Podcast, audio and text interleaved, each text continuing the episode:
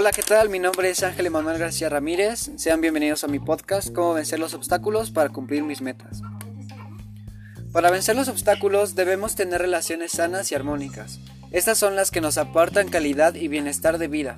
Todos necesitamos afecto y cariño y lo encontramos precisamente en nuestras relaciones más cercanas. Al mismo tiempo, necesitamos libertad para desarrollar nuestras actividades para mantener un entorno armónico con quienes nos rodean.